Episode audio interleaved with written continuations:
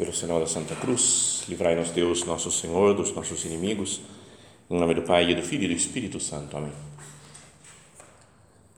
Meu Senhor e meu Deus, creio firmemente que estás aqui, que me vês, que me ouves. Adoro-te com profunda reverência. Peço-te perdão dos meus pecados e graça para fazer com fruto este tempo de oração minha Mãe Imaculada, São José, meu Pai e Senhor, meu anjo da guarda, intercedei por mim.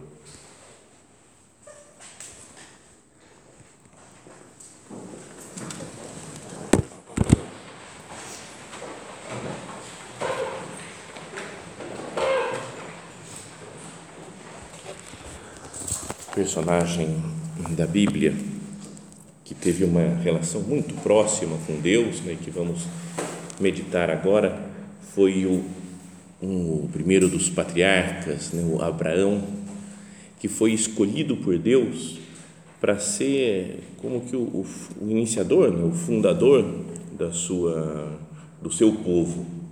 Quando se fala do povo eleito de Deus, né, aquele povo que Deus escolheu para que fosse seu, né, para que o acompanhasse mais de perto, quem ele escolheu? Abraão. Então, esse homem tem uma importância né, tremenda. Acho que até no céu né, a gente vai, ele vai ter um lugar, ou tem já um lugar de destaque lá. Né? Mas se a gente pensa, por exemplo, que ele é, é o pai de todos os judeus, pensa os, o que deu origem ao povo judeu, todos os judeus que existem no mundo que já existiram e que vão existir, chamam Abraão de pai. Depois, os, como os cristãos saíram dos judeus, né? Jesus era judeu, então também ele é Pai nosso também. Então, todos os judeus e todos os cristãos de todos os tempos olham para Abraão como pai. E mais, né, ele teve antes de ter o filho Isaac, ele teve um outro filho, uma escrava dele, que era o Ismael, que deu origem aos ismaelitas, que são os árabes hoje ou os muçulmanos. Então, os muçulmanos também olham para ele com respeito como pai. Então, o que tem de guerra, né, às vezes, entre judeu, muçulmano, cristão, está tudo reunido em Abraão. É como se fosse uma briga de irmãos. Né? Então, vai chegar lá no céu todo mundo. E imagina se pudesse ter briga no céu, não vai ter briga, né? se dá todo mundo bem. Mas se pudesse ter briga, ia ficar um olhando torto para o outro. Mas ia olhar para o Abraão e falar: Nossa, Abraão, não, Abraão. É o ponto de de concordância entre todo mundo. Né? Todo mundo gosta do Abraão, segue o Abraão. E as características dele, assim, mais marcantes. Né? Ele não era um homem super santo, não. Quer dizer, depois foi santo, mas no começo tem umas, uns momentos, umas duas vezes que ele mente, né? que ele né, tem uma certa dúvida de algumas coisas, não compreende os planos de Deus. Mas a grande coisa dele é que ele vive de fé e faz a vontade de Deus. Essas duas coisas. Então, isso é que eu queria que nós meditássemos agora, procurando olhar para a figura de Abraão e pensasse: eu também procuro fazer sempre, em tudo, a vontade de Deus, o chamado que Deus me faz, procuro seguir. E depois atuo com fé, mesmo quando as coisas parece que não vão dar muito certo, né? parece que tem alguma coisa errada. Começa o capítulo 12 do livro do Gênesis, que é como, como quando começa a história né, de, de Abraão, diz assim: O Senhor disse a Abraão: Sai da tua terra, dos meio, do meio dos teus parentes, da casa do teu pai, e vai para a terra que eu vou te mostrar não explicou tudo para ele. Falou, vai ser assim, vai acontecer desse jeito, vai acontecer isso. Falou, vai para uma terra que eu vou te mostrar onde é, você vai sair sem saber para onde você está andando. Confia em mim e eu vou te mostrar. E daí fala: Farei de ti uma grande nação e te abençoarei, engrandecerei o teu nome, de modo que ele se torne uma bênção Abençoarei os que te abençoarem e amaldiçoarei os que te amaldiçoarem. em ti serão abençoadas todas as famílias da terra. Não é, não é isso? A gente olha para todas as famílias, todo, todos os povos, né? e todo mundo é abençoado por Abraão. Né? Abraão é como pai de todos esses. E fala logo em seguida que Abraão partiu, como o Senhor lhe havia dito.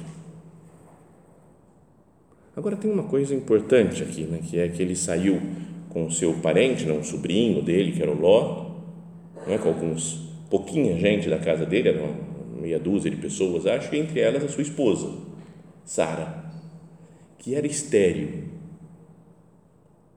Então imagina Deus falar para um homem que tem uma mulher estéril, fala, ó, sai da tua terra, vou te mostrar uma outra terra, um outro lugar, e farei de ti uma grande nação.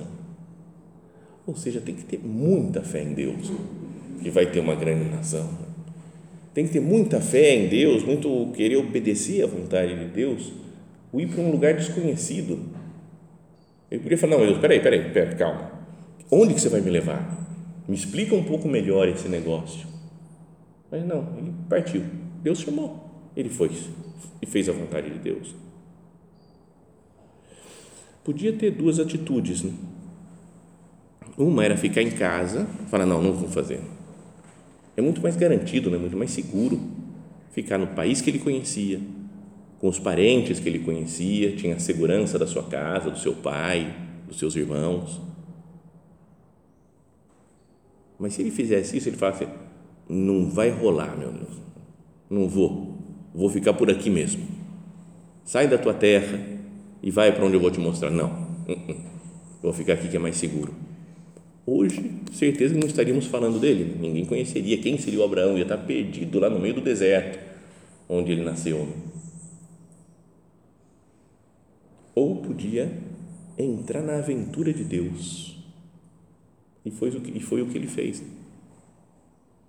Entrou numa aventura, numa, numa loucura de Deus, sem saber, sem ter garantia, sem ter, Deus falou para ele que ia fazer uma grande nação. Então eu vou, eu vou confiar em Deus e vou em frente. Então, isso também é algo parecido, não exatamente assim, mas algo parecido acontece na nossa vida. Deus pede coisas para nós, né? para cada um de nós que está aqui. É bom ir conversando com o Senhor nesse retiro. Ele pede algumas coisas e a gente não sabe muito bem como é que vai ser no futuro. Não é a nossa vocação. Cada um tem uma vocação para uma coisa concreta na vida. Não? Né? Às vezes, ao falar de vocação, a gente pode pensar, na vocação é para ser padre ou ser freira, ou é para ser do, do Opus Dei, né? ser numerária, ser supernumerária. A vocação é para tudo, é um é chamado de Deus para aquilo que Ele quiser. Tem a vocação profissional, a vocação. Sabe, já. Talvez vocês conheçam a história. Tinha um padre da obra, ele era um padre diocesano alemão. E ele então era um antes de ser um padre diocesano alemão, ele era um menino alemão, né? antes de descobrir a sua vocação. Aí começou a rezar, rezar, rezar e viu que Deus queria que ele fosse padre. Então ele foi padre na Alemanha, se mudou para o Brasil depois de um tempo, ficou sendo padre aqui, conheceu a obra, entrou para a obra né, como padre, depois voltou para a Alemanha para continuar trabalhando lá e lá descobriu que estava com câncer e morreu um pouco depois. E quando ele estava com câncer, um pouco antes de morrer, ele escreveu para alguns padres assim aqui da obra, falando: descobri minha terceira vocação. A primeira era a vocação para ser padre, a segunda vocação para a obra e agora a vocação para o sofrimento. Legal? Né? Pensar assim, falar, tudo é caminho de Deus, o que Deus escolheu para mim.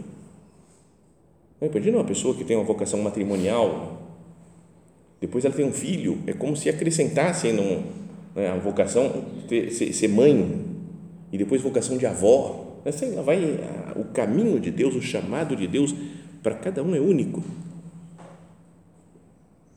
Eu estou disposto a fazer aquilo que Deus me pede. Assim como Abraão, sem querer muita segurança, sem querer que se explique muito como é que vai ser, e o futuro, o que vai acontecer comigo, e se acontecer tal coisa, e se acontecer aquela outra coisa.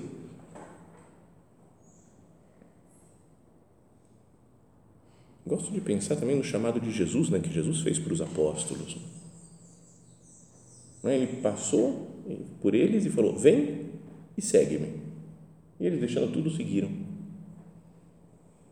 Não fala em nenhum lugar que Jesus tenha feito uma reunião com eles, né, explicando os prós e os contras de seguir Jesus.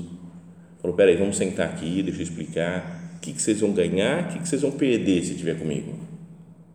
Vai ser assim: ó, vocês vão ter, vão fazer milagre, o nome de vocês vai ser conhecido, vocês vão ficar famosos aí ao longo da história, mas vai ter perseguição, vocês vão morrer Marte, você vai morrer Marte, você morrer Marte, você também, você também, você, você não, João, você não. Só você que não, porque os outros vai ser tudo uma tristeza, perseguição mesmo, dura. Então, aí o que vocês acham? Vale a pena? Não vale a pena? Como é que é? Não teve uma, uma um negócio assim de debate com eles para ver o que, que eles achavam, se o plano era bom, se não era bom, tipo oferecendo um emprego para eles. Ó, o salário é esse, as condições de trabalho são essas, quer ou não quer? Mas Jesus passa e fala: vem e segue. Passou pela vida de Abraão, Deus, né? e falou: sai da tua terra, do meio dos teus parentes, da casa do teu pai, e vai para a terra que eu vou te mostrar. eles fazem a vontade de Deus, tanto Abraão quanto esses apóstolos, e acontecem grandes coisas na vida deles. São conhecidos até hoje, a vida tem sentido, fizeram a vontade do Pai. Por isso, nosso Padre, né, São José Maria, escreveu em caminho de que tu e eu nos portemos como Deus quer, dependem muitas coisas grandes. Mas se a gente faz a vontade de Deus, muitas coisas grandes vão acontecer na nossa vida. Sabem que contam as primeiras pessoas da obra que vieram para cá, para o Brasil, para começar o trabalho da obra em, uh, em 57, vieram alguns, mas depois veio um grupo grande em 60, 61. E, e aí, logo que chegaram, alguns falaram: vamos fazer uma romaria para Aparecida para pedir pelos frutos do trabalho da obra aqui. E foram, eram três ou quatro pessoas, foram rezar lá em Aparecida. Nem tinha igreja nova ainda, tudo na igreja velha. E então foram, voltar e 15 anos depois, mais ou menos, 13 anos depois, o nosso padre veio ao Brasil e foram fazer uma romaria. Lá teve o nosso padre fez uma romaria, a igreja lotada de gente, entupida. Então eles viram, é inacreditável. A gente veio aqui, era três ou quatro gato pingado. E uns anos depois, lotado de gente, né? um monte de gente que frequentava a obra, que conhecia a obra. São coisas que a gente não pode imaginar. Procurando fazer a vontade de Deus, Deus atua, Deus trabalha em nós, trabalha nas almas. Então, aqui no Retiro, é bom pensar isso, Senhor, qual que é a minha vocação? Para onde você está querendo me levar, meu Deus? O que, eu tenho que fazer? Como eu devo me comportar? Mas acho que uma pergunta anterior a essa, até, mais do que o que, que Deus quer de mim, tem uma outra que é, a gente tem que se responder, que é, eu estou disposto a fazer o que Deus me falar? É uma pergunta anterior, porque se eu só pergunto, meu Deus, me fala o que você quer, só que eu não estou disposto, dependendo da coisa, não vou fazer. Não, então, nem adianta. Não. Tem que estar interessado em fazer a vontade de Deus. Acho que eu já contei que uma vez foi uma menina falar comigo numa igreja, faz muitos anos, nem sei quem, nem, nem lembro. Não tem perigo de revelar o nome, nem nem está aqui, porque também era, ela era da idade de vocês há, há 20 anos, mais ou menos, então não, não pode continuar com a mesma idade. Mas ela chegou e falou assim: Padre, reza para minha vocação falei, tá bom, vou rezar. Mas para que seja casar, casamento. Eu falei, não, vou rezar para que Deus fale. Não, não, não, não, não. Não é para que Deus escolha o que Ele quer. É para que a minha vocação seja casamento. Eu quero casar. É para isso que eu tenho que rezar. Eu falei, não, mas como é que eu vou mudar a vontade de Deus? Eu vou rezar para que Ele te mostre. Não, não, não, não, não. não. Então, e a menina estava tão tensa que uns meses depois casou. Ela não tinha namorado ainda. Uns meses depois encontrou um cara e casou, para garantir que essa era a vocação dela. E a tristeza é que depois de uns meses, também um ano, voltou: Nossa, padre, quantos problemas na vida com esse marido e não sei o que. Eu Bom, não sei como é que ficou depois, já parei de atender a igreja lá e não sei o que aconteceu.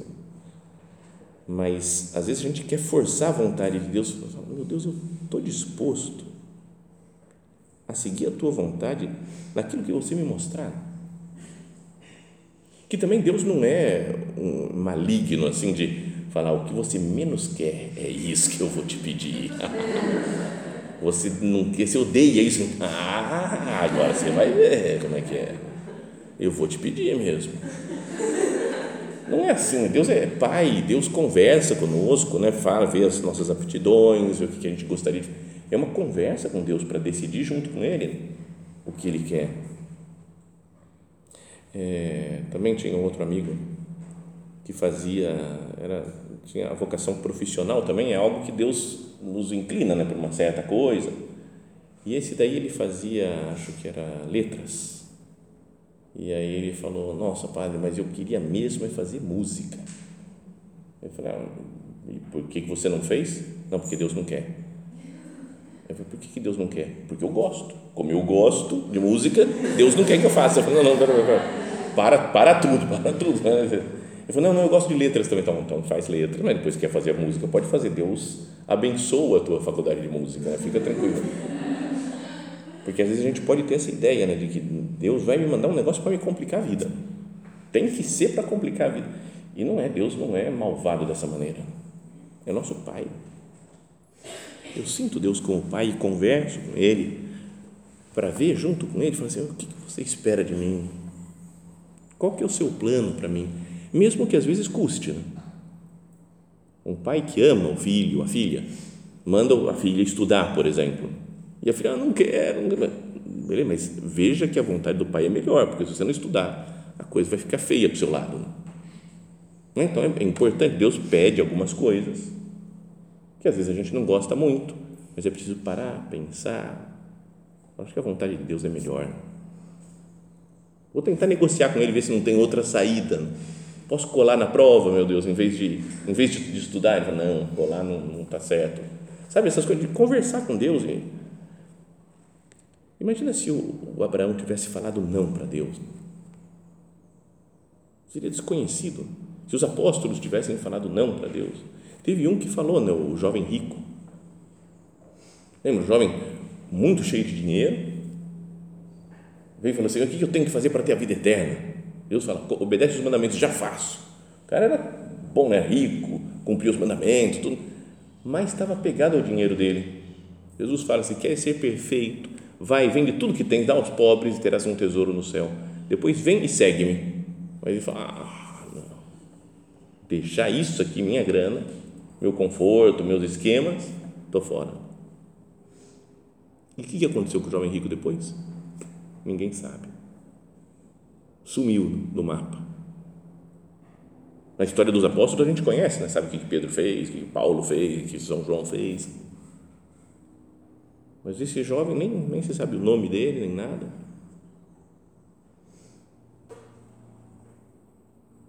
Então, para conversar com Cristo, nós dizíamos que o retiro é uma, uma conversa com Cristo, né, com paz, com serenidade. Vamos procurar conversar com Ele aqui né, sobre isso. Senhor, eu estou disposto a fazer a tua vontade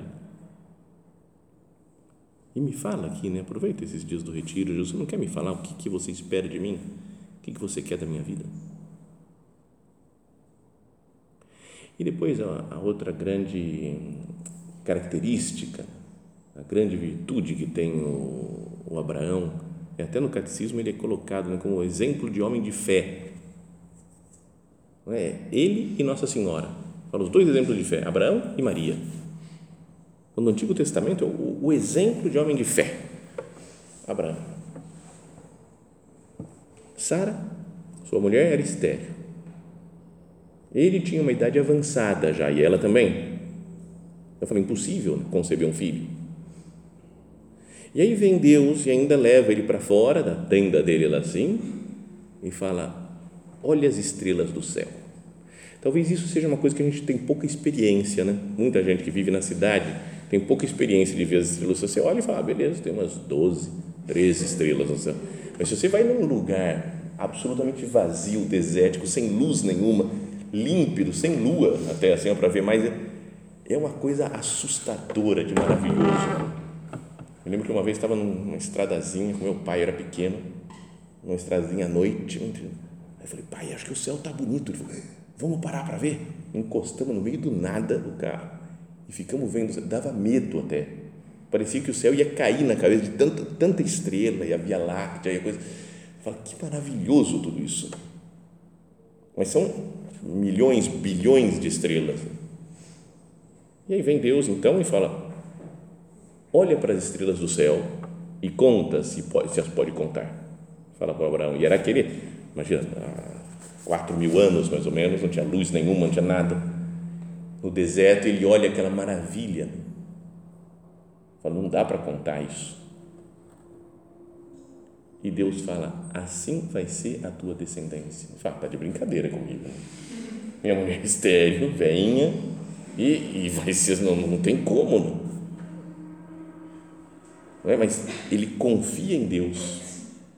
É uma coisa que vai totalmente contra a, os planos naturais, os raciocínios lógicos. Parece falar, como é que pode isso daqui? Parece, não vai ter, parece que não tem lógica nenhuma. Mas a lógica é seguir a vontade de Deus. Ele é o, o fundador da lógica no mundo. Então ele tenta, né, falávamos antes, ele tenta de outras maneiras, fala, como é que eu vou fazer para ter um filho? Deus falou que eu vou ter que um filho, tem que ter uma descendência, eu tenho que ter netos, bisnetos, tataranetos, como tem agora todos esses povos que falávamos antes, né, cristãos, judeus, muçulmanos. Então a mulher dele até tem a ideia, falou, oh, você podia ter um filho com a escrava, é minha escrava, então é meu praticamente. Hoje é absolutamente impensável um negócio desse, né? A gente fala, que mulher toparia fazer um esquema assim, né? não, não existe. Mas, então tem um filho com a escrava que se chama Ismael, daí, o filho. Mas depois aí vai passando o filho, o, o tempo e Deus de novo fala, fala que a Sara vai ter um filho. E passa um tempo e ela tem um filho, Isaac. Então se cumpriu a promessa de Deus. E agora o Isaac vai crescendo, vai crescendo, aí chega um momento e Deus fala: Abraão, pega o teu filho, que você tanto ama, o Isaac, e oferece para ele, oferece-me ele em sacrifício. Ou seja, mata o teu filho e oferece para mim. Sabe aquela coisa que dá um tilt na cabeça? Fala, como assim? Já estava difícil há uns 10 anos atrás ter filho. Eu era estéreo, eu veinho, ela veinha. E aí nasce o filho, depois de um tempo, ainda passa uns anos, e agora mata ele. Como é que, como é que fica? Mas Deus vai lá e resolve o problema, dá um cordeiro lá para que ele mate. Mas ele não duvida de Deus. Não tem nenhum momento que ele fala, ah, não, aí não, aí já pediu demais, espera aí. E quantas vezes a gente faz isso com Deus? Ah, não, agora você está exagerando. Para, para. Isso, não, isso já não dá mais. Né? Pense nas situações né, da vida, as coisas que Deus permite e que parecem sem sentido. Não tem umas coisas assim, lá, doenças nossas, doenças de pessoas queridas, morte de pessoas jovens. Você fala, por que isso? Gente com quase 100 anos, né? tipo a Rainha Elizabeth, que morreu agora. E por que, que outros morrem com um ano de vida? Uma criancinha. Por que esse desequilíbrio de Deus? a gente pode ficar meio revoltado por não entender essas, essas coisas. As coisas que Deus nos pede, uma espécie de sacrifício de Isaac para nós também. Fala, deixa esse hábito você fala, não, se eu deixar isso, eu vou morrer. Não é? Tem coisas, tem alguns hábitos que a gente tem, alguns vícios, que a gente acha que é quase como que faz parte da nossa essência. Preguiça, por exemplo. A pessoa que é preguiçosa fala, ah, nasci preguiçosa, curto essa minha preguiça e vou viver nessa preguiça, sempre porque é até legal. Aí vem Deus e fala, não, não, não. você vai ser uma pessoa trabalhadora, agora não vai ser preguiçosa mais. Não, eu não, não vou ser eu mais. Eu vou mudar minha personalidade. Ele fala, é isso que eu quero. Não é? Não tem umas coisas assim, mas mudar uma situação, um emprego, um trabalho que a gente tem, um curso na faculdade, no colégio. Deus às vezes pede para deixar umas coisas, um relacionamento nossa, estou namorando com um príncipe, padre. Não posso, é um príncipe, tem que, não é Deus falou que tem que, sei lá, não é que tem que deixar agora, todas que estão namorando tem que deixar, não é, não é isso. Né? Cada uma veja a sua situação e fala, o que, que Deus quer que eu, que eu mude? Deus pede algumas coisas. Qual que é o aspecto da minha vida que Ele quer que eu entregue a Ele? Então, o importante é pensar isso. Eu vivo de fé ou a fé é uma coisa que eu falo né, na, na missa do domingo, ela crê em Deus Pai Todo-Poderoso, Criador do céu e da terra, em Jesus Cristo, o único Filho nosso Senhor, que foi concebido pelo poder do Espírito Santo, nasceu da Virgem Maria, padeceu, etc. Né, eu tenho fé, né? Falo, creio na Igreja Católica, na comunhão dos santos, na remissão dos pecados, na ressurreição da carne, na vida eterna. Amém. Beleza, tenho fé. Falar isso é simples, não é fácil. Não porque eu rezo, porque eu vou à missa, tudo coisa boa, ótimo mas dá para dizer que eu vivo de fé? A fé influencia a minha vida mesmo, as minhas decisões concretas do meu dia a dia? Eu penso, coloco Deus na, no, nos raciocínios, eu tenho que fazer, tomar uma atitude. Fala, peraí, o que, que, é melhor aqui? Né? O que, que Deus espera que eu faça? Deus quer isso Deus quer aquilo? Sabe, de ter ter decisões pensadas na presença de Deus. Porque às vezes as nossas decisões são iguais a de um ateu, uma pessoa que não acredita em Deus. Tem algumas que são, devem ser iguais mesmo, é um problema de matemática. 2 mais 2, eu coloco 4 e o ateu coloca 4, igual, igualzinho. Não tem problema porque tem que ser assim mesmo.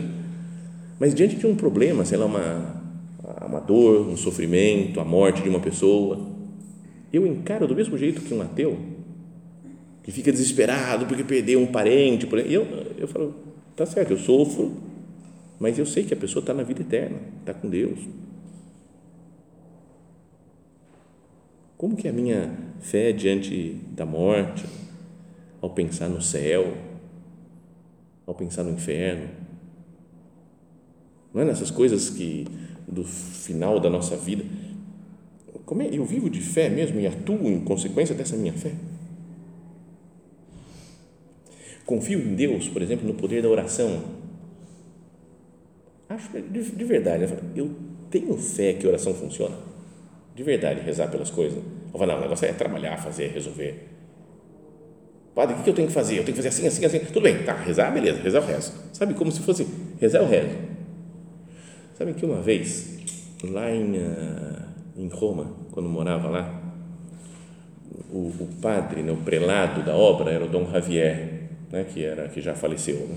O terceiro foi depois era, foi o nosso padre, depois foi Dom Álvaro, sucessor dele, e depois Dom Javier.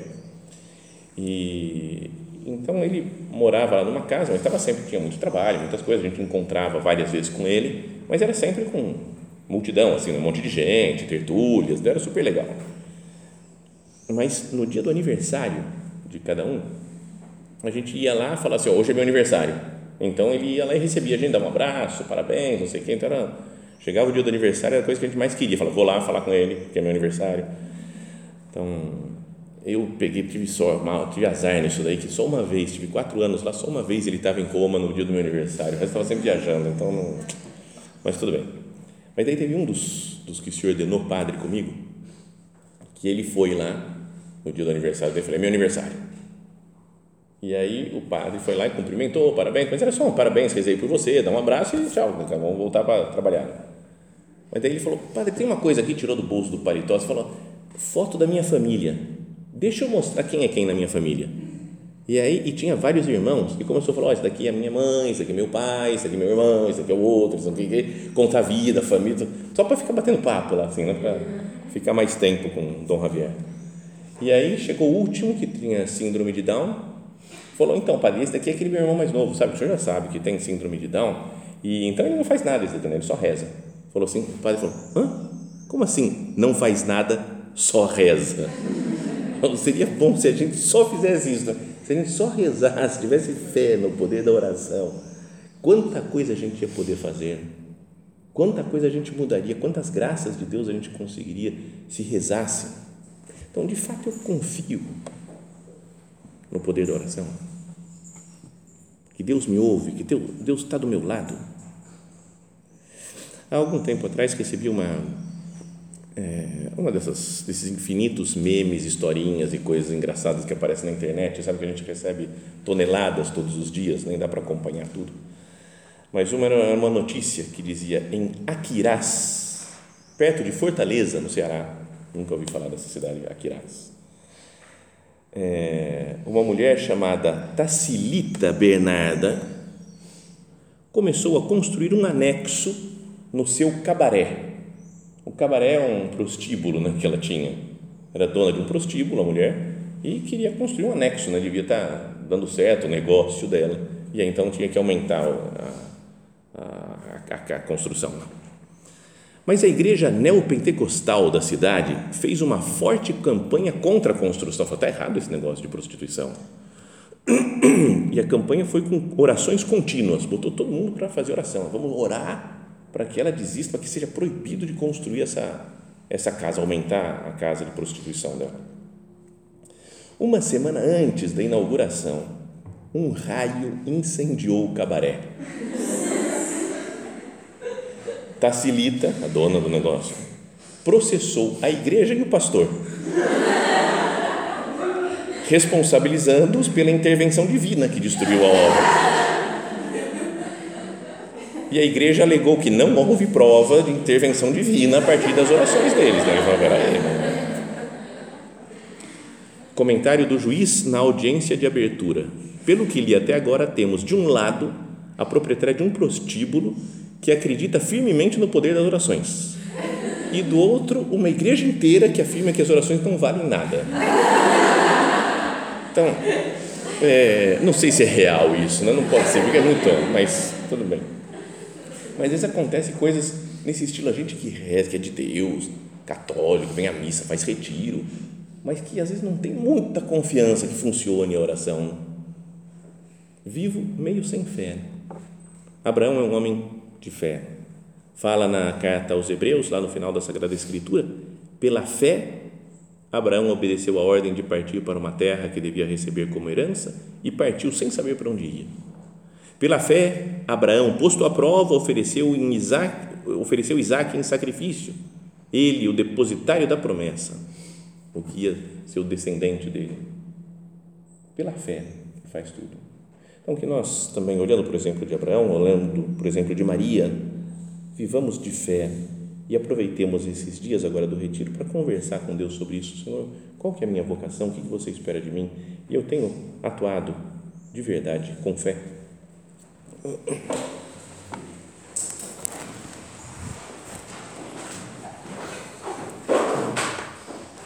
Dou-te graças, meu Deus, pelos bons propósitos, afetos e inspirações que me comunicaste nesta meditação.